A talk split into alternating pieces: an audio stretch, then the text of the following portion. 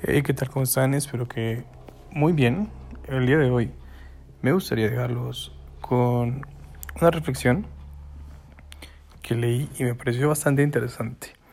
Si ustedes la consideran de la misma manera, háganmelo saber en mi Instagram arroba 19 para compartir y debatir nuestras opiniones, así como enriquecer la opinión que tenemos de diferentes temas. Y bien, dice así, no es en absoluto extraño que los corderos detesten a las aves de rapiña, pero esto no es motivo para condenar a las grandes aves de rapiña porque roban corderos. Y cuando los corderos murmuran entre ellos, ¿estas aves de rapiña son malvadas?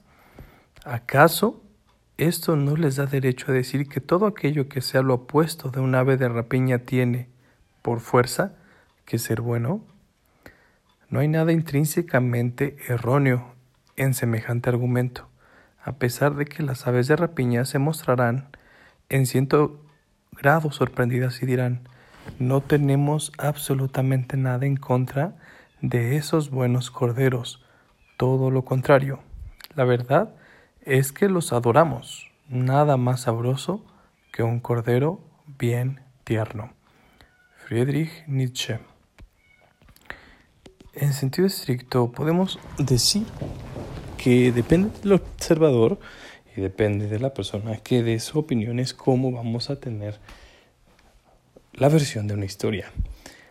Recuerden que, por ejemplo, depende mucho de dónde estés parado observando una situación.